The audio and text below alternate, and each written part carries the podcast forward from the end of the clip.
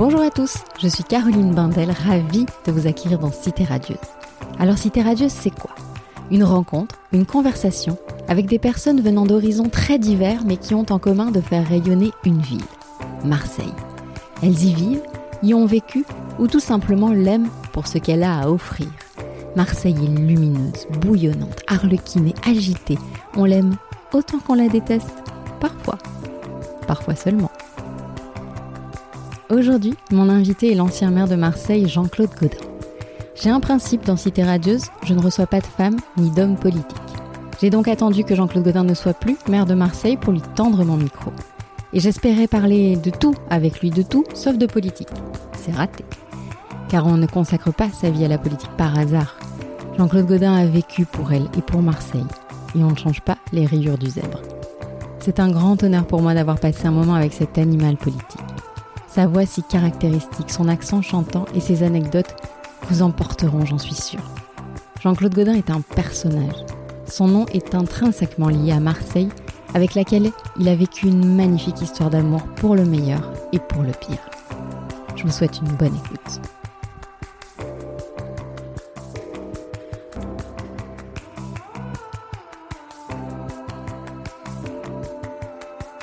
C'est bon? C'est bon. C'est parti. Monsieur le maire, Jean-Claude Godin, merci mille fois de m'accorder un peu de votre temps. Ce podcast, Cité radieuse, met en lumière celles et ceux qui font rayonner Marseille sans jamais donner la parole aux politiques. Voilà, donc j'ai attendu sagement que vous ne soyez plus le maire de cette ville pour vous tendre mon micro. Alors je pose souvent les mêmes questions à mes invités, je leur fais parler de leur Marseille et face à vous c'est un peu étrange tant vous êtes viscéralement lié à cette ville, mais tant pis, allons-y. Jean-Claude Godin, si je vous dis Marseille, qu'est-ce qui vous vient spontanément à l'esprit?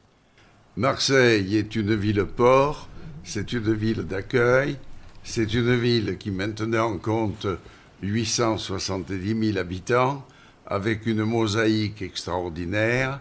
Et euh, bien entendu, personnellement, j'ai beaucoup tenu euh, pendant mes années de mandat à euh, que cette ville soit ouverte, mais fraternelle, généreuse, accueillante, et j'ai essayé de développer son économie et de faire toujours reculer le chômage. Alors aujourd'hui, vous publiez vos mémoires. Maintenant, je vais tout vous raconter chez Albin Michel. Je vais reprendre certains passages pour mener cet entretien. Alors dans ce livre, il est beaucoup question de Mazargues, où nous nous trouvons aujourd'hui. Vous y consacrez un chapitre. C'est votre quartier, là où vous êtes né, là où vous vivez encore. Quelle a été votre enfance marseillaise dans ce quartier? Bon, mon enfance, c'est une enfance euh, tout à fait euh, familiale. Euh, c'est presque la fin des hostilités et de la guerre. C'est quand même le bombardement du 27 mai où à Marseille il y a eu quand même 4000 morts. Le, souvenir des goumiers à cheval rentrant dans le quartier de Mazargues, bon, ça c'est ce qui m'a frappé lorsque j'étais encore tout jeune. Ensuite, eh bien, c'est l'éducation normale euh, et c'est aussi euh, le, patronage. C'est aussi autour du clocher de l'église euh, que beaucoup de choses se faisaient. On allait au patronage et là, j'ai eu les, fréquentations d'abord avec mes collègues, mes amis de, jeunesse et, puis un peu sous l'autorité de l'église à cette époque-là. Tout ça m'est resté d'ailleurs. Alors, vous reparlez du, bombardement. Je pense que enfin, dans le livre, vous l'évoquez avec votre père, oui. votre mère, vous vous êtes mis dans certains coins. Voilà, mon père, maison, mon père, dans cette maison, mon père qui était artisan maçon euh, avait dit si jamais euh, le bombardement vient jusqu'ici et que la toiture euh, soit emportée, euh, ce qui résiste, ce sont les angles de la maison. Donc, il nous avait demandé à ma mère, à moi et à lui-même de se tenir dans les angles de la maison. Mais le bombardement avait lieu du côté du boulevard national, là-bas, ce qui fait que c'est quand même à plus de 4 kilomètres d'ici. Donc, euh, nous n'avons fait que entendre. Dieu merci, euh, ici, il n'y a pas eu de mort. Mmh. Alors, vous évoquez votre itinéraire et vous dites, je cite, celui d'un adolescent puis d'un homme pour lequel la réussite politique et sociale semblait a priori exclue. Euh, venant de ce milieu modeste, vous pensiez que cette carrière vous serait inaccessible? Ah ben bien entendu, je n'y pensais d'ailleurs pas. Simplement, j'avais euh, envie, parce que c'était l'éducation que j'avais reçue, d'être un peu au service des autres, de m'engager. Donc je me suis finalement engagé. Mais ensuite, lorsque je suis arrivé au Parlement, j'ai vite constaté les choses. Ceux qui sont riches, ceux dont le papa a pu être déjà parlementaire, euh, ceux qui ont fait les grandes écoles, l'ENA, Polytechnique ou autres, et qui étaient élus députés, en même temps que moi, avaient un avantage certain. Ils connaissaient les mécanismes, ils connaissaient les rouages, tandis que moi, j'avais fait un parcours euh, plutôt différent. Euh, et donc, j'ai constaté cela comme j'ai constaté ensuite, à peu près à la même époque, que les députés anciens, certains étaient riches, même dans le parti auquel j'appartenais, euh, considéraient que les députés du sud de la France, on les appelait les députés pizzaiolo. Bon, c'était pas très sympathique, c'était pas très agréable, même si on n'a rien contre les fabricants de pizza. Alors vous avez choisi l'enseignement dans un premier temps, on le sait, vous êtes devenu professeur d'histoire géo au lycée Saint-Joseph où vous aviez vous-même étudié. Euh, vous y êtes resté 15 ans, vous avez adoré ça enseigner. Oui, j'ai beaucoup aimé ce, métier parce que c'est un métier de liberté. C'est un métier où on n'a pas de contrôle excessif. Bien sûr, il y a les inspecteurs d'histoire et de géo qui sont venus m'inspecter à plusieurs reprises, mais c'est un métier de liberté et j'ai été très heureux euh, de, faire ce métier jusqu'au jour où je suis devenu député, parce que je suis devenu député assez jeune. Euh, je suis devenu député, j'avais 38 ans. Donc j'ai à ce moment-là quitté l'enseignement. Et comme j'ai été perpétuellement euh, réélu, je n'ai pas eu à y retourner. Alors, dans le même temps, à 25 ans, vous entrez au conseil municipal de Marseille. Vous écrivez J'achète un costume pour l'occasion afin de faire bonne figure au sein de l'Assemblée. Je suis heureux, l'avenir m'appartient. Et quel avenir. À ce moment-là, on peut dire que vous chopez définitivement le virus de la politique? Alors, effectivement, c'est dans ma vie politique ce qui compte le plus, cette entrée au conseil municipal. Parce que comme j'étais passionné par la vie politique, je suivais à travers la presse quotidienne, et vous savez qu'elle était diverse ici. Il y avait trois quotidiens, un socialiste qui appartenait à M. Defer, un communiste, la Marseillaise, qui a demeuré, et un journal plutôt de droite qui s'appelait le Méridional, qui avait été créé par les, euh, les catholiques résistants euh, après la libération. Et donc, euh, effectivement, je suivais l'activité et je me retrouve à l'époque, il n'y avait que 63 conseillers municipaux.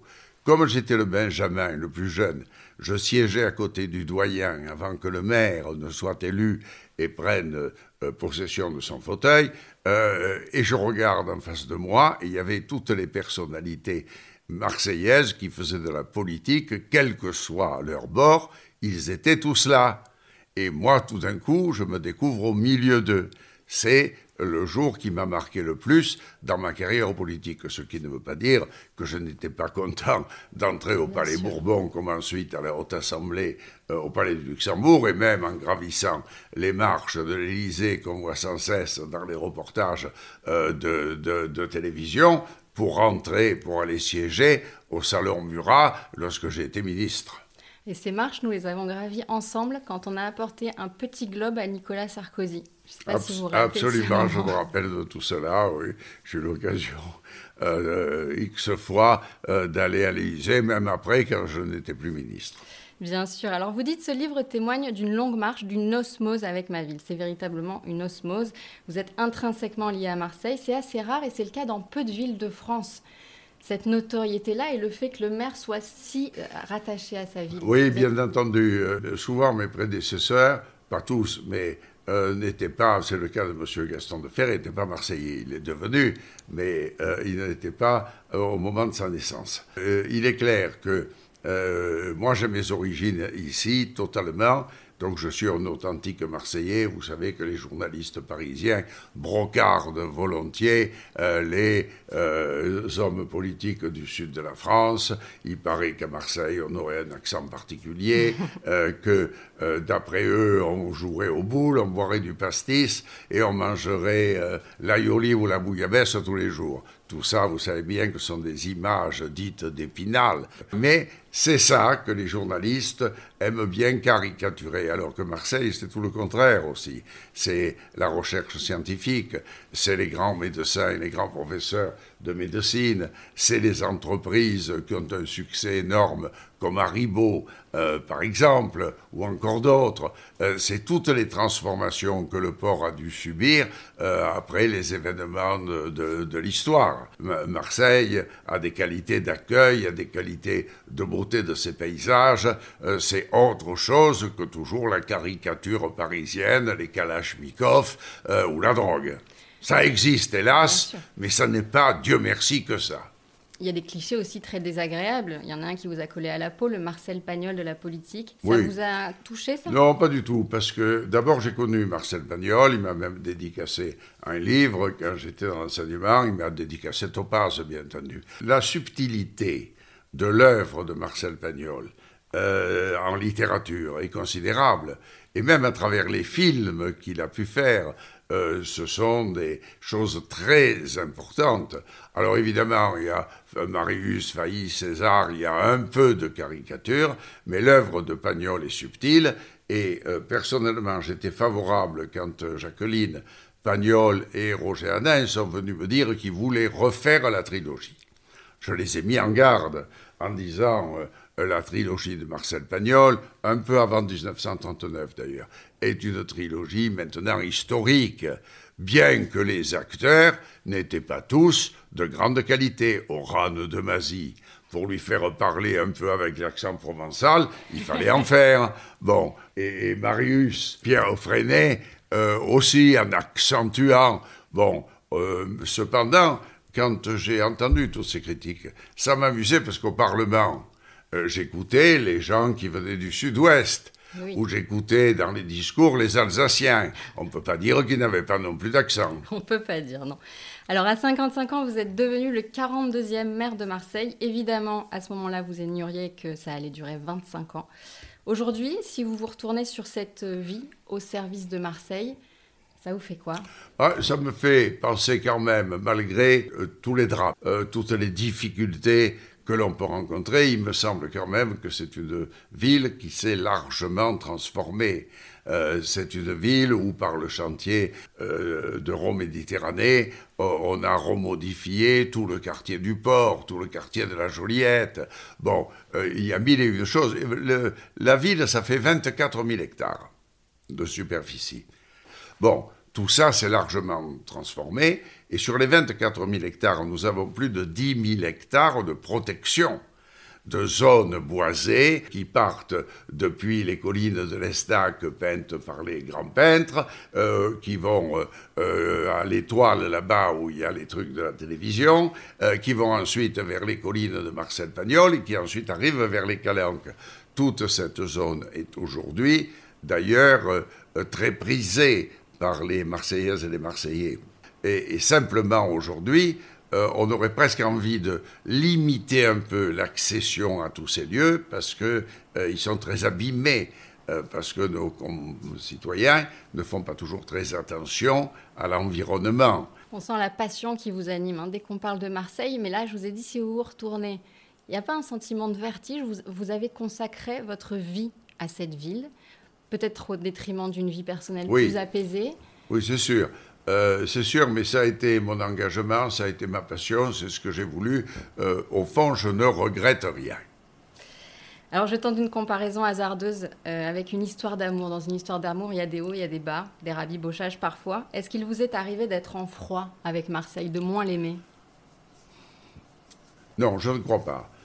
toute ma vie publique, lorsque j'ai pu accéder aux fonctions de parlementaire, lorsque j'ai été ministre. J'ai passé le plus clair de mon temps en essayant de faire avancer les dossiers de Marseille. Alors, quelquefois, j'y suis arrivé, et quelquefois, non. Je suis arrivé avec Euroméditerranée, j'y suis arrivé avec le MUSEM. Ça a été dix ans de bataille pour obtenir le MUSEM. Il a fallu transformer tous les autres musées de Marseille, etc. etc.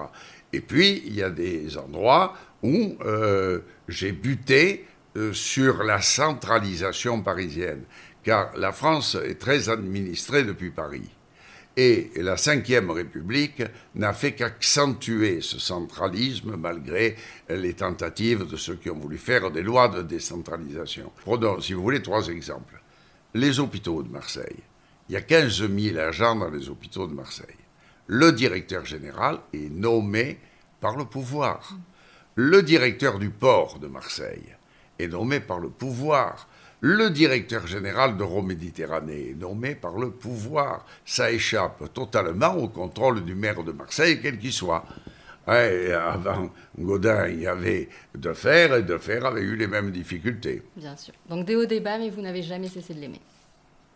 Je le pense.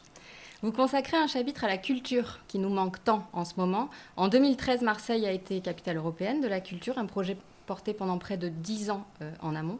Vous dites Marseille est la meilleure ville culturelle pour construire des passerelles entre les quartiers et des ponts entre les deux rives de la Méditerranée. La culture, pour vous, c'est une des clés du vivre ensemble? D'abord, personne ne croyait que nous serions capitale européenne de la culture en 2013. Je me rappelle des ricanements ici ou là. Bon, en fait, nous avions préparé notre dossier euh, sérieusement et finalement, nous avons été retenus. Ça a donné un élan considérable. Euh, nous avons fait des manifestations euh, avec euh, des milliers de gens. Et ça nous a permis d'engager des travaux assez forts. Un jour, Frédéric Mitterrand me dit, voilà, Jean-Claude, si vous, vous restaurez le palais Longchamp, moi, je vous ouvre le Fort Saint-Jean. Imaginez bien que le Fort Saint-Jean n'avait jamais été ouvert aux Marseillais. Hein, les deux fortifications Saint-Jean et Saint-Nicolas, faites par Vauban sur instruction de Louis XIV, non pas d'ailleurs pour se protéger des barbaresques, mais pour se protéger des Marseillais. Bon, on ouvre le Fort Saint-Jean, et ensuite on fera une passerelle qui relie le Fort Saint-Jean au Mucem. C'est un énorme succès. D'ailleurs, euh, récemment, quand le Covid a frappé, euh, au moment de Covid 1 et Covid 2, euh, j'avais décidé de donner une avance financière euh, sur le budget annuel à tous les acteurs culturels de Marseille. Et vous savez qu'aussi bien sur le théâtre, sur les équipes chorégraphiques, euh, sur les musées, aujourd'hui, nous sommes dignes quand même de la deuxième ville de France. Alors pendant des années, nous avons dû parer à un Marseille bashing fatigant. Et désormais, cette ville a le vent en poupe et devient terriblement branchée. Je reprends un slogan, et il me semble avoir lu ça, une ville à faire rêver le monde. On y est là, ça y est, Marseille Oui, on essaie, en tout cas, moi j'aurais euh, tout fait pour que ce soit ainsi. D'abord, sur, les relations internationales que vous évoquiez tout à l'heure, il est clair que nous avons des accords de, coopération, euh, des jumelages d'amitié, des échanges avec tous les pays mitoyens de la Méditerranée. Bon, des échanges de personnel, des échanges culturels euh, qui existent. Donc nous avons des liens tout autour de la Méditerranée. Mais je souhaitais aussi qu'on en ait vers l'Europe du Nord. Euh, on est jumelé avec Glasgow. On est depuis près de 50 ans jumelé avec Hambourg. C'est avant que je sois maire même. Bon, nous avons ces liens. Alors ce Marseille bashing, on en est en partie responsable, nous les Marseillais. Vous parlez de la spécialité locale qui est de dénigrer. Je reprends vos termes. La capacité de Marseille à se dénigrer elle-même, ce goût des Marseillais à critiquer leur ville, à manquer de confiance en son avenir, en ses talents, en ses atouts. J'en parlais récemment avec un de mes invités qui est un néo-marseillais et qui m'a dit Ça y est, je crois que je suis devenu marseillais. Tu sais pourquoi? Parce que je critique Marseille, mais je ne supporte pas que des gens qui n'y vivent pas la critiquent. C'est ça être marseillais? la, critique, elle est naturelle chez les Français. Par conséquent, il ne faut pas faire euh, attention. Alors, difficile d'évoquer Marseille sans parler de l'OM. Vous êtes amateur de foot vous-même? Non, je ne l'étais pas. Je le suis devenu. Mon père était un grand euh, supporters de l'OM. Nous partions d'ailleurs de cette maison où vous êtes aujourd'hui quand il y avait les matchs et nous descendions à pied jusqu'au stade Vélodrome, puis il y avait toujours quelqu'un pour nous ramener ensuite en voiture. Euh, en 1995, lorsque je suis devenu maire, en même temps, l'OM était rétrogradé, injustement d'ailleurs, en deuxième division, euh, qui avait plus l'époque tapis et qu'il n'y avait plus que des dettes d'ailleurs. Euh, le tribunal a décidé qu'il fallait faire une société d'économie mixte et, qu'elle soit présidée par le maire. Et donc je suis devenu en fait président de l'OM sans l'avoir sollicité.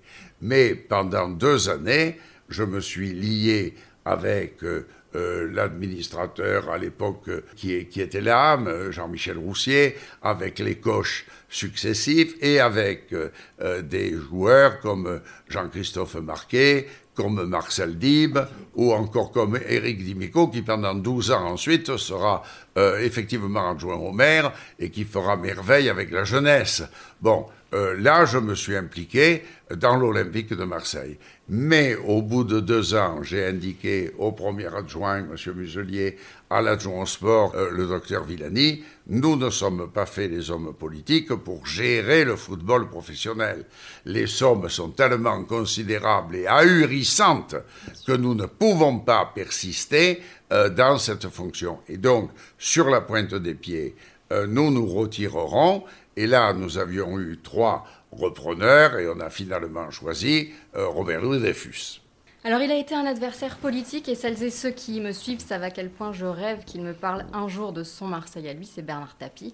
J'aimerais que vous m'en disiez un mot et un mot également de ce fameux 26 mai 93, jour où le cœur de Marseille a battu particulièrement fort et à l'unisson quand la coupe aux grandes oreilles est revenue au cœur du stade. Alors d'abord euh, j'ai appris, j'ai appris comme tout le monde l'agression euh, contre Bernard Tapie et son épouse, euh, je suis scandalisé, outré qu'on ose euh, procéder ainsi, et j'espère que ces gens-là seront arrêtés et qu'ils seront largement condamnés. Toute ma sympathie, bien entendu, à Bernard Tapie. avec Bernard Tapie, c'est un long parcours.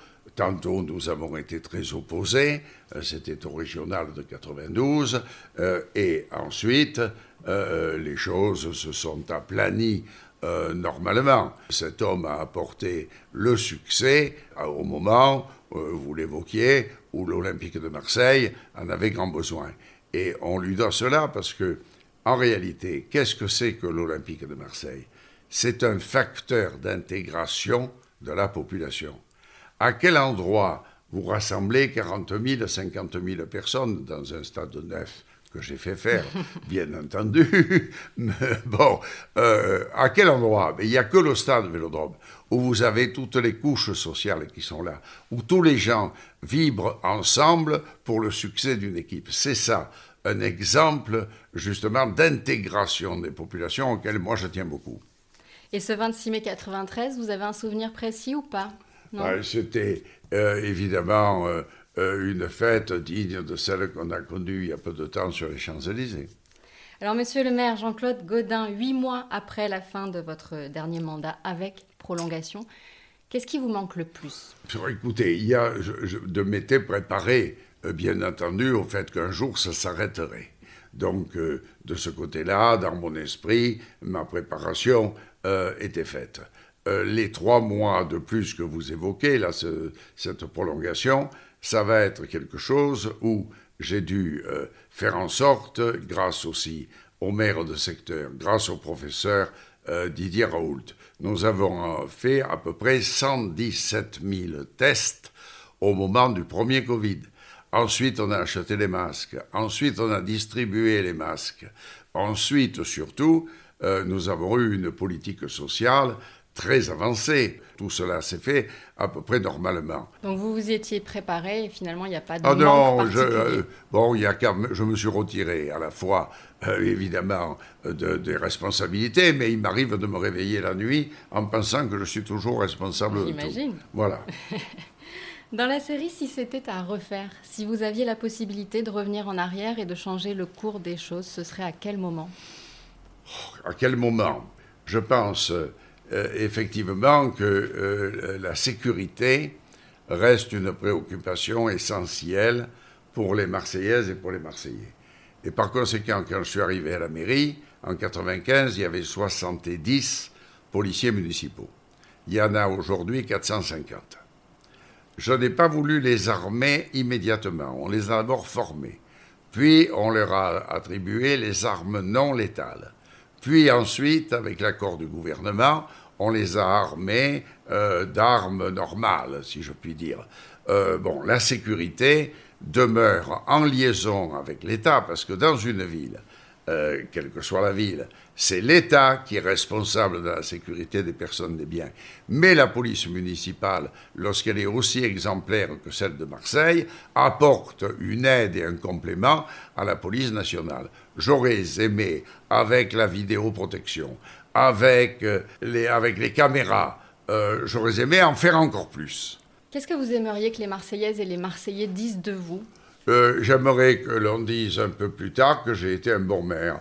En tout cas, moi, je me suis consacré, j'ai consacré 25 ans de ma vie et bien des années avant de préparation pour euh, cette ville. J'aimerais qu'on constate ce qui a été bien fait. Il y a beaucoup de choses qui ont été bien faites.